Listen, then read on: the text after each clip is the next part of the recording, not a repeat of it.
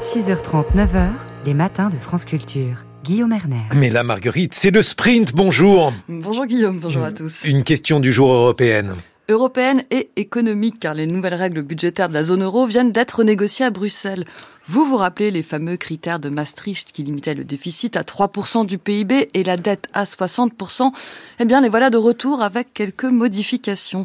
Fini la longue parenthèse de l'argent magique et du quoi qu'il en coûte lorsque le Covid avait suspendu l'application de ces règles. Depuis le 1er janvier, retour à la réalité avec un atterrissage un peu brutal pour Bruno Le Maire qui a dû rogner 10 milliards dans les dépenses françaises. C'était il y a 10 jours. À quoi ressemble le nouveau pacte de stabilité? Quel est le sens de ces règles européennes? Faut-il les respecter?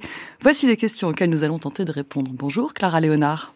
Bonjour Marguerite. Vous êtes économiste, directrice générale de l'Institut Avant-Garde, un nouveau think tank à partisans dont les financements proviennent euh, de fonds philanthropiques. Merci beaucoup d'être avec nous ce matin. Alors, quel est le sens originel de ces critères de dette et de déficit lorsqu'on les établit en 1997 voilà, donc en effet, il faut remonter au traité de Maastricht. Le traité réglementait l'entrée dans l'Union économique européenne et l'Union économique et monétaire, mais aucune règle n'avait été fixée pour contrôler euh, les finances publiques des États membres par la suite. En 1997, les États membres s'accordent sur le pacte de stabilité et de croissance qui renforce le suivi et la coordination des politiques budgétaires pour faire respecter ces limites de 3% et de 60%. Il faut comprendre cette réforme dans un contexte qui est triple, à la fois institutionnel, conjoncturel et intellectuel. Donc institutionnel tout d'abord. Dans les années 90, il y a un grand mouvement d'indépendance des banques centrales, comprise comme la condition nécessaire à la stabilité des prix. C'est le cas de différentes banques centrales nationales euh, en Europe en vue de l'intégration à l'Europe. Euh, voilà. Donc on s'inquiète de l'effet des politiques budgétaires qui relèvent de la compétence nationale et qui, en étant trop expansionnistes, rendraient moins efficace la politique monétaire commune. On craint aussi les effets de contagion plus importants dans une zone monétaire. Conjoncturel ensuite, il y a des inquiétudes croissantes sur la détérioration des finances publiques. De nombreux pays européens sont proches ou au-dessus des 60% du PIB. Et un contexte intellectuel, enfin, ces règles adviennent à un certain moment dans l'histoire de la pensée économique. Depuis la deuxième moitié des années 70, le rôle des politiques budgétaires comme instrument de stabilisation sur le modèle keynésien a été questionné par une série de travaux académiques.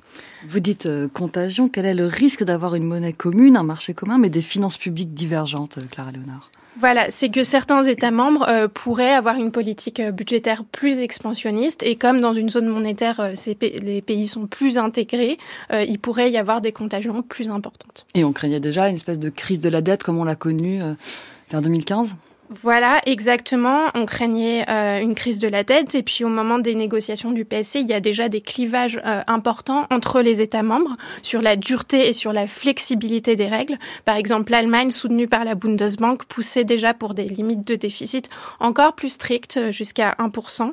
et il y avait des débats aussi sur des sanctions, notamment des sanctions automatiques un clivage nord-sud qu'on connaît bien dans l'histoire européenne. Exactement. J'ai parlé de la parenthèse du Covid lorsque les États membres ont décidé collectivement de lever les plafonds de dépenses.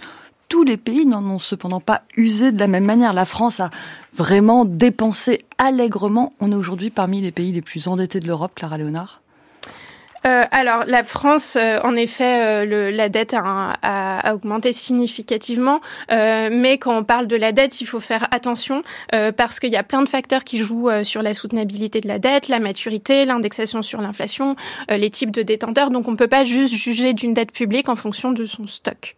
On est quand même passé de 97% du produit intérieur brut en 2019 à 112% en 2023. C'est quand même voilà, exactement, mais c'est également parce qu'il y a eu des mesures euh, pour euh, voilà protéger euh, les, les, les, agents de économiques, notamment avec des boucliers tarifaires. donc voilà, c'est aussi aller avec la, une certaine préservation du pouvoir d'achat et puis des mesures pour le Covid. Est-ce qu'on risque des sanctions? Alors, euh, donc les règles anciennes étaient devenues tellement complexes et puis euh, tellement alambiquées euh, que euh, elles étaient largement virtuelles. Les sanctions n'étaient pas n'étaient pas appliquées.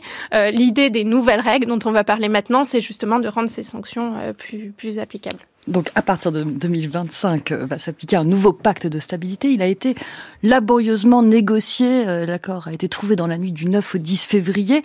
Il est censé, ce nouveau pacte, être plus flexible et vous nous dites qu'il y aura des sanctions plus dures. Quelles sont les nouvelles règles fixées pour les finances de chacun? Voilà, l'objectif était de rendre ces, ces, règles plus simples, de faire en sorte que les États membres s'approprient plus euh, leur trajectoire euh, budgétaire et de les rendre plus applicables avec des sanctions. Alors, est-ce que c'est le cas? Euh, Alors, tout d'abord, il y a une première proposition de la Commission. Donc, cette réforme s'appuie d'abord sur un indicateur, les dépenses publiques. Des trajectoires spécifiques sont définies par les pays et la Commission sur une période entre 4 et 7 ans. Mais grâce à une analyse de soutenabilité de la dette, il faut souligner que c'est la Commission qui définit les trajectoires de référence et que cette analyse est très sensible à des hypothèses macroéconomiques. Ah, attendez, c'est un indice de soutenabilité, c'est ça la nouveauté de la réforme? Alors la nouveauté de la, la réforme, c'est qu'on définit des trajectoires en dépenses.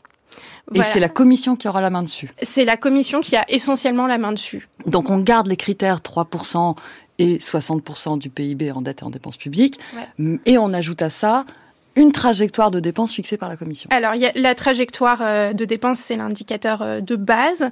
Euh, et en plus, les Nordiques n'étaient pas contents de cette trajectoire en, en dépenses qu'ils trouvaient voilà, trop, trop, trop laxiste. Et donc, ils ont fait rajouter de nombreuses clauses de sauvegarde, c'est-à-dire des critères numériques qui sont finalement toujours dans l'esprit des critères de Maastricht, qui restent des valeurs de référence, des forces de rappel rigides. Et donc, ces, nouveaux, ces fameuses clauses de sauvegarde portent sur des, des ajustements minimaux sur la dette et le déficit. Donc pour donner un exemple, la dette devrait être réduite de 1% du PIB par an pour les pays qui ont, une dette supérieure à 90% du PIB. C'est le cas de la France. Voilà. Est-ce que la Commission à partir de 2025, donc pour le budget qui va être discuté et négocié cette année en France et qu'on va soumettre à la Commission, est-ce qu'elle aura le pouvoir de contrainte de nous faire réduire notre dette? Voilà, c'est ça. Donc ce sera applicable à partir de ce moment-là.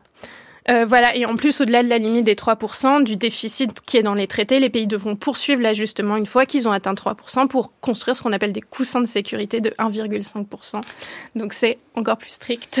Voilà, donc en fait, ce nouveau pacte de stabilité, on comprend grâce à vous, Clara Léonard, qu'il est beaucoup plus strict même que le premier, celui des critères de Maastricht. Donc on va vers un durcissement des réglementations européennes en matière de dette et de déficit.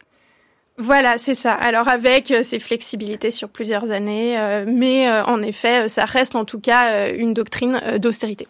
Merci beaucoup Clara Léonard. Je rappelle que vous êtes économiste, directrice générale du think tank L'Avant-Garde. Merci. Merci beaucoup.